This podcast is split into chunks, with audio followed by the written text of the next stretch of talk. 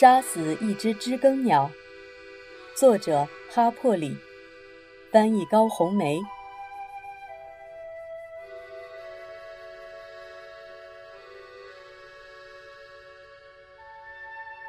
第三十章，是阿瑟先生，宝贝儿。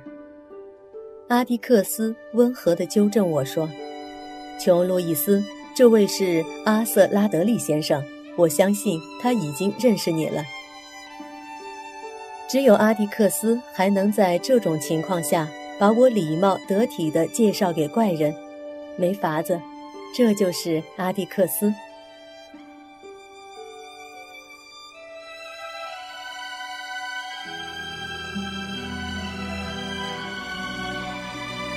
怪人看见我，本能地跑到杰姆睡着的床边，脸上又浮现出一丝。同情羞怯的微笑，我窘得满脸通红，装作替杰姆盖被子，以掩饰自己的尴尬。哦，别碰他，阿迪克斯说。泰特先生从他的角质边眼镜后面专注地看着怪人，他正要开口说话，雷诺兹医生沿着过道进来了。大家都出去，他一边进门一边说。晚上好，阿瑟。我第一次来，没看见你。雷诺兹医生的声音像他的脚步一样轻快，尽管他说的很随意，好像每天晚上都在打招呼似的，可他的话还是让我震惊，比和怪人拉德利同处一室还要震惊。当然了，我想，即便是怪人拉德利，也有生病的时候。不过，从另一方面讲，我也不是很肯定。雷诺兹医生带来了一个用报纸包的大包裹，他把它放在杰姆的桌上，然后脱了外套。他还活着，你满意了吧？他对我说：“告诉你我是怎么知道的。我给他检查的时候，他还用脚踢我呢。”只好先让他昏睡过去，才能碰他。你们赶紧出去吧。呃，阿迪克斯说，看了一眼怪人，赫克，我们都去前廊吧，那里有的是椅子，而且外面天气还算暖和。我奇怪阿迪克斯为什么不邀请大家去客厅坐，反而要去前廊上。不过我马上就明白了。客厅里灯光太强烈了。我们鱼贯而出，先是泰特先生。阿迪克斯本来站在门口等着怪人拉德利先生，不过他又改变了主意，紧跟在泰特先生后面出去了。即使在最不寻常的情况下，人们还是习惯于做些日常事务，我也不例外。来呀，阿瑟先生，我听见自己在说。你不熟悉这房子，让我带你到前廊去吧，先生。他低头看着我，点了点头。我领着他穿过过道，绕过了客厅。你请坐，阿瑟先生，这个摇椅很舒服的。我心中那关于他的小小幻想又复活了。他坐在前廊上。这阵子天气真不错，不是吗，阿瑟先生？是啊，这阵子真不错。带着点儿不真实的感觉，我把他领到离阿迪克斯和泰特先生最远的一把椅子边，那里是个深深的阴影，怪人在黑暗中会感觉更自在些。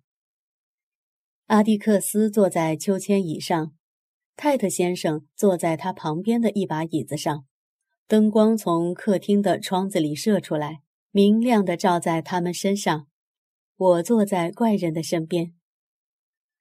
哦，赫克，只听阿蒂克斯说：“我想当务之急是……天哪，我失去记忆了。”阿蒂克斯把眼镜推上去，用手指压着眼球。杰姆还不到十三岁，不，他已经十三岁了。我记不清了。不管怎样。这案子都会在县法庭审理。什么会上法庭？芬奇先生，泰特先生放下二郎腿，探身问道：“当然了，这绝对是正当防卫。不过我得去办公室仔细查一查。芬奇先生，你认为是杰姆杀了鲍勃·尤厄尔？你是这样想的吗？你也听斯库特说了，这是毫无疑问的。他说，杰姆爬起来，把鲍勃·尤厄尔从他身上拽开。他可能是在黑暗中夺下了尤厄尔的刀。明天我们就会弄清楚。芬奇先生，你等一下。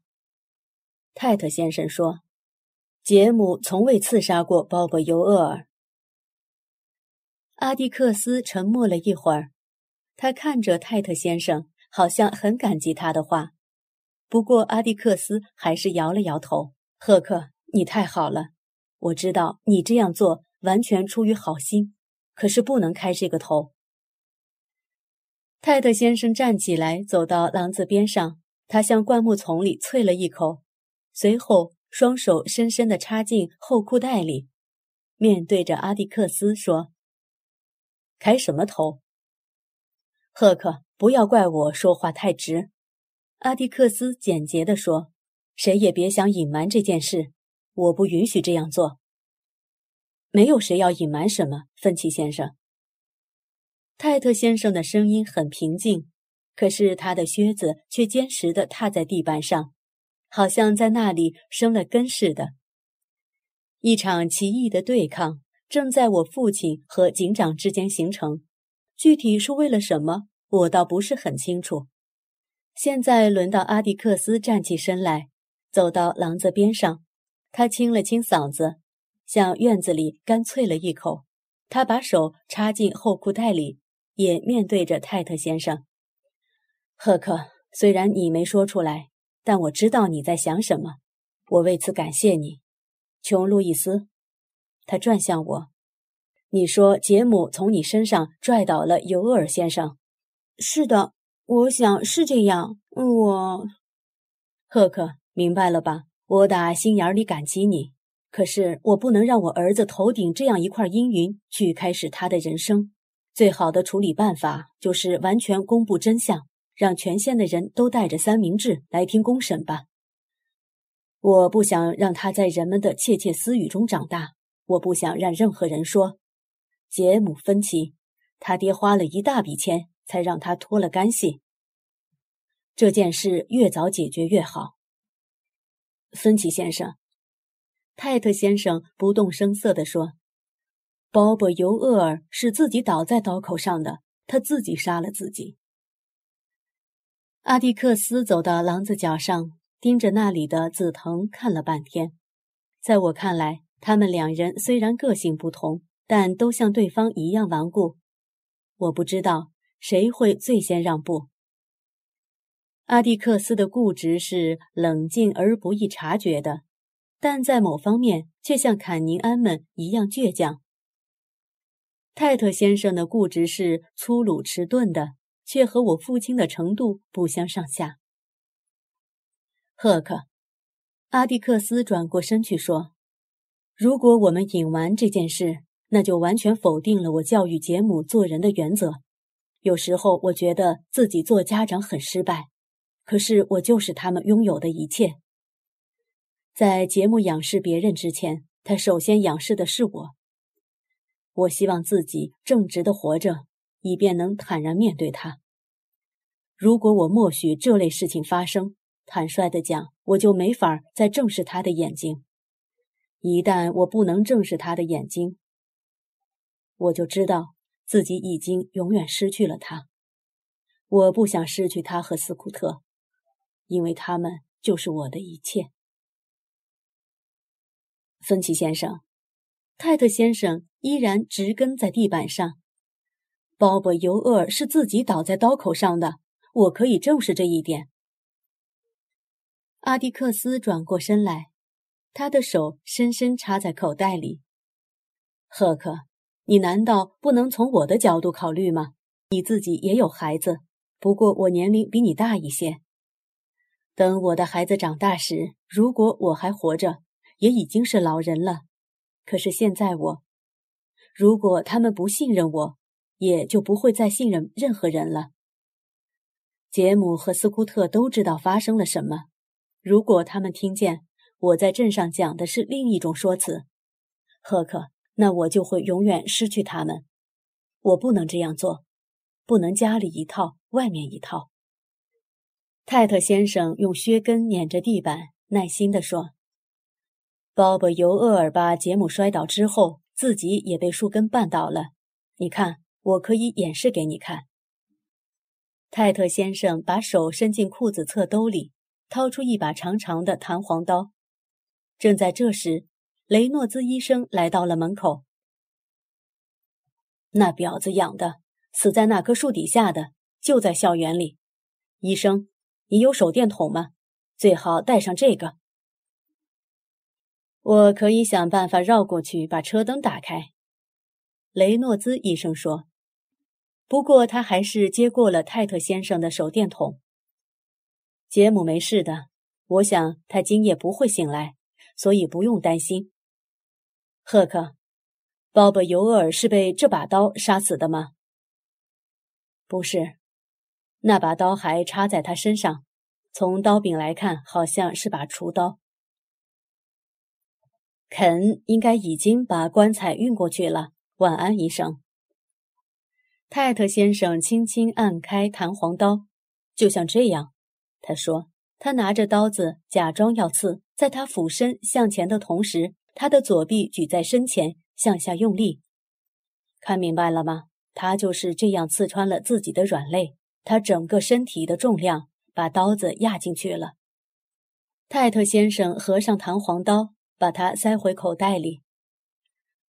斯库特才八岁，他说他吓得要命，根本不清楚具体发生了什么。你恐怕会吃惊的，阿迪克斯冷冷地说：“我不是说他在瞎编，我是说他太害怕了。”不清楚究竟发生了什么事，当时那里肯定很黑，漆黑一团。除非这个人很习惯黑暗，才有资格做证人。我不能接受这种解释，阿迪克斯说。奶奶的，我想的不是杰姆。泰特先生的靴子在地板上跺得那么响。莫迪小姐家卧室里亮起了灯光，斯蒂芬妮小姐房子里的灯也亮了。阿蒂克斯和泰特先生朝街对面望了望，又彼此看了一眼。他们只好等着。等泰特先生重新开口说话时，他的声音低得几乎听不见。芬奇先生，我不愿在这时候和你争辩。你今晚太紧张了，任何人都不应该经历这些。我不知道你为什么没有被打击的倒在床上，不过我知道这次。你没有根据事实推理，而我们必须在今晚解决这件事，否则明天就太迟了。鲍勃·尤厄尔肚子上还插着把刀呢。泰特先生又说：“难道阿蒂克斯还坚持认为，像杰姆这么大的孩子，拖着一条被扭断的胳膊，能有力气跟一个成年人搏斗，还在黑暗中杀了他？”赫克。阿蒂克斯突然说：“你刚才挥舞的是把弹簧刀，你从哪儿弄来的？”“从一个醉鬼那儿没收的。”泰特先生冷冷地说。我试图回忆起当时的情形。尤厄尔先生扑在我身上，过后他就倒下了。肯定是杰姆爬起来了，至少我这么认为。赫克，我说过。是我今晚在镇上从一个醉鬼那儿没收的。鲍勃·尤厄尔可能是在垃圾场的什么地方找到了那把厨刀，把它磨得快快的，等待时机，就是等待时机。阿迪克斯走到秋千椅边坐了下来，他双手无力地垂在膝间，眼睛盯着面前的地板。他的动作是那么缓慢，就像那天在监狱前一样。当时我觉得，他把报纸叠起来扔在椅子上的动作，好像永远也不会结束似的。泰特先生在廊上踱来踱去，尽量放轻他沉重的脚步。这不是你能决定的，芬奇先生，这完全取决于我。这是我的决定，我的职责。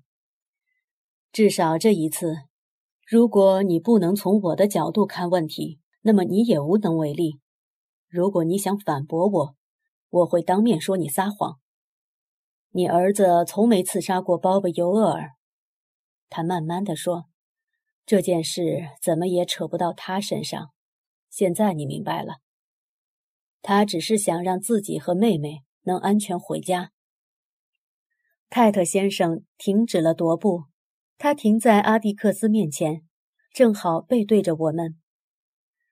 我不是个特别好的人，先生，不过我是梅科姆县的警长。我在这里生活了一辈子，马上就四十三岁了。我知道这里发生的每一件事，从我出生前到现在的事，全都一清二楚。一个黑人小伙平白无故就送了命，而应该对此负责的那个人也死了。这就是让死人埋葬死人，芬奇先生，就让死人埋葬死人吧。泰特先生走到秋千椅旁，拿起了他放在阿迪克斯身边的帽子。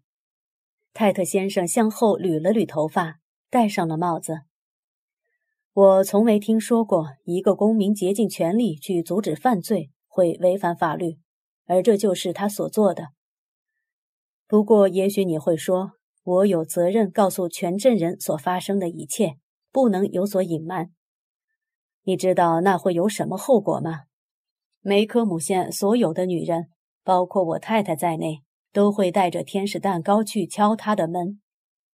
在我看来，一个对你和全镇做过这么大贡献的人，无视他的隐居习惯，把他硬拉去曝光，对我来说，这就是犯罪。这样的罪恶，我可不想加在自己头上。如果是其他任何人，情况都会不同。不过他不一样，芬奇先生。泰特先生的靴尖在地板上用力刨着，好像要刨出个洞似的。他揪了揪鼻子，然后又揉了揉左臂。我也许算不了什么，芬奇先生。不过我现在还是梅科姆县的警长。鲍勃·尤厄尔是自己倒在刀口上的。晚安，先生。泰特先生脚步咚咚咚地走下前廊，大踏步跨过前院。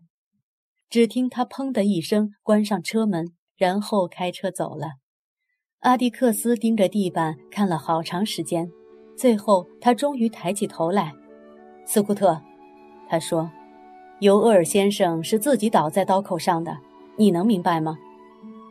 阿迪克斯看上去很需要有人打气，能让他高兴起来。我跑过去，使劲拥抱他，亲吻他。“是的，我能理解。”我向他保证说：“泰特先生是对的。”阿蒂克斯挣脱出来，仔细地看着我。怎么讲？